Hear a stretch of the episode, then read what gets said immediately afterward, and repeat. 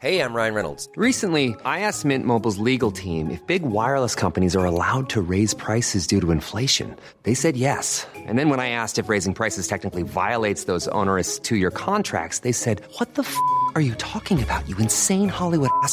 So to recap, we're cutting the price of Mint Unlimited from $30 a month to just $15 a month. Give it a try at mintmobile.com slash switch. $45 up front for three months plus taxes and fees. Promo rate for new customers for limited time. Unlimited more than 40 gigabytes per month. Slows. Full terms at mintmobile.com.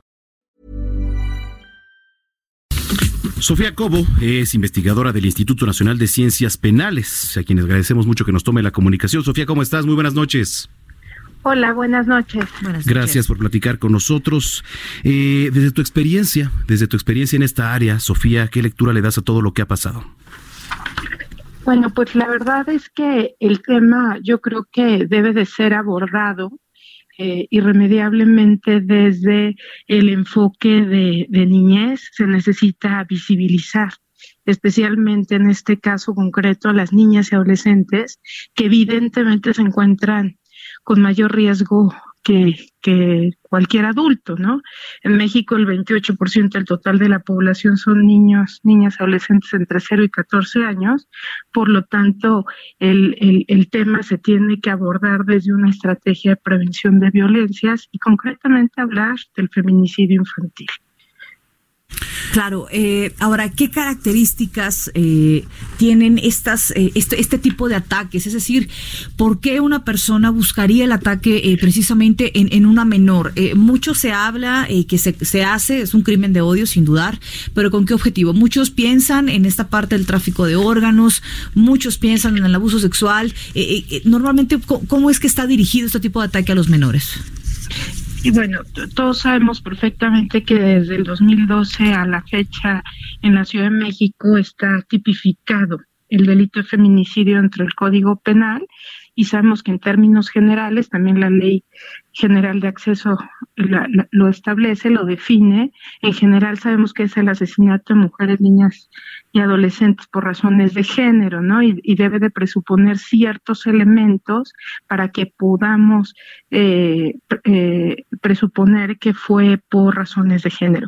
Los factores de riesgo feminicida, lógicamente, eh, como lo dije en un inicio, van aumentando mientras menores la edad, ¿no? De las niñas y de, y de las adolescentes y de las niñas, y a medida que éstas crecen, sus factores de riesgo este, ya no son dentro de la familia, sino también pueden ser fuera de ella, ¿no? O sea, en un inicio se cree que entre los 0 y los 10 años estas violencias eh, eh, muchas veces ocurren dentro del círculo más cercano y posteriormente ya se puede hablar, por ejemplo, de parejas sentimentales, ¿no?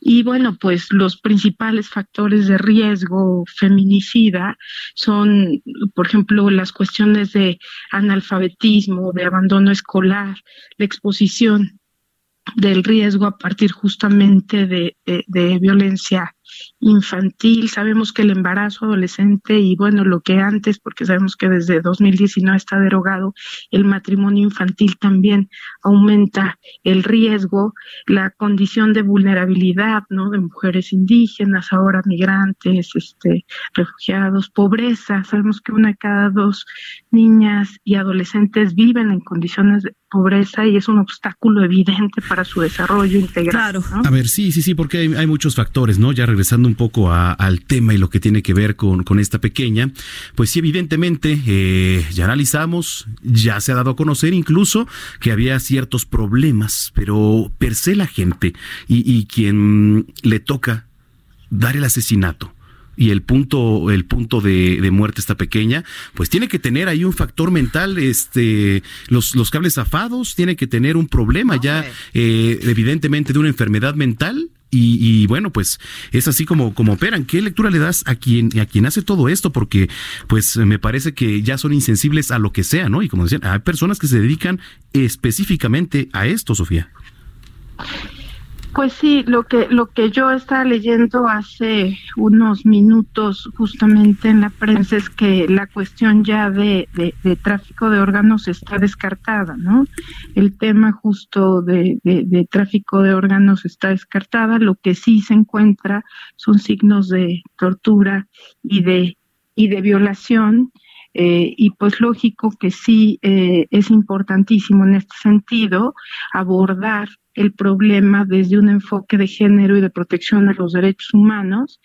Eh, hay un hay un indicador súper importante que ONU Mujeres ha dejado en evidencia, que son las defunciones femeninas con presunción de homicidio, el DF PH, en donde justamente se solicita que todos los operadores del sistema de justicia que estén involucrados con estos casos, cuando tengan eh, eh, el antecedente que, por ejemplo, una niña es violada y, posteriormente asesinada, eh, evidentemente haya una necropsia, ¿no? Se, realice una necropsia, porque la Secretaría de Salud además ha eh, dejado en evidencia que se reciben mucho más casos de violencia de niñas y de adolescentes con respecto a niños, ¿no? Bien, pues sí, sí, sí, la verdad es que es terrible, Sofía, pues vamos a estar dándole seguimiento al tema. Nosotros te agradecemos mucho tu, aporte, tu experiencia aquí en el Noticiero Capitalino esta noche. Al contrario, un gusto. Gracias, Sofía Cobo, investigadora del Instituto Nacional de Ciencias Penales.